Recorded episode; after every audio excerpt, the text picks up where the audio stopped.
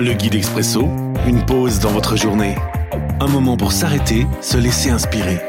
Chaque jour, un court texte biblique, un commentaire et des pistes de réflexion.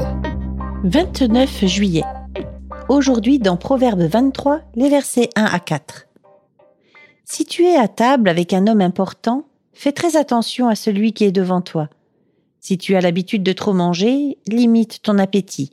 N'aie pas envie des bons plats de cet homme, ils peuvent être un piège pour toi. Ne te fatigue pas pour posséder la richesse, arrête d'y penser.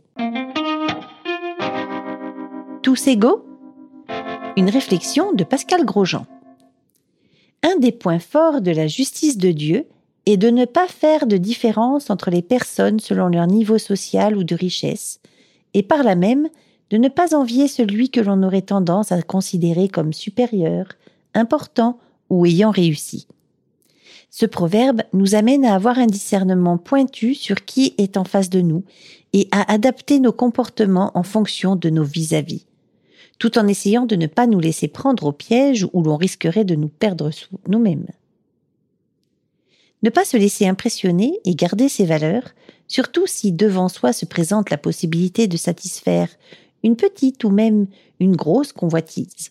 La tentation d'accéder à la richesse, quelle qu'elle soit, pourrait devenir une obsession. Prière.